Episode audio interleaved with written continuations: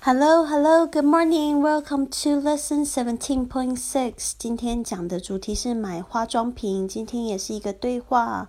一开始店员就说：“May I help you? May I help you?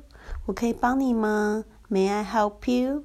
这个顾客说：“Do you have the latest eyeshadow from Shiseido?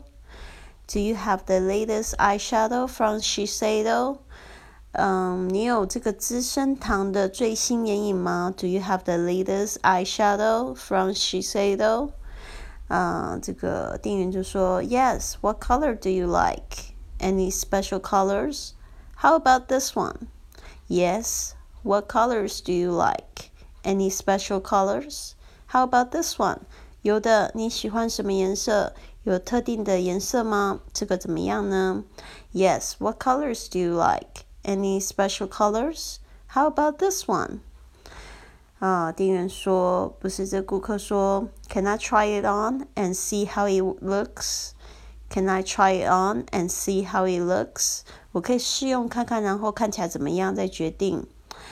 Can I try it on and see how it looks? 然后店员说，Of course, this product moisturizes at the same time. Of course. This product moisturizes at the same time. 当然，这个产品也同时滋润你的眼部。Of course, this product moisturizes at the same time. 啊，然后他就说，嗯，可能用的时候它看起来不错，looks good, I'll take it. Looks good, I'll take it. 看起来不错，我买了。Looks good, I'll take it. 好的，希望这个简单的对话呢可以帮助你哦。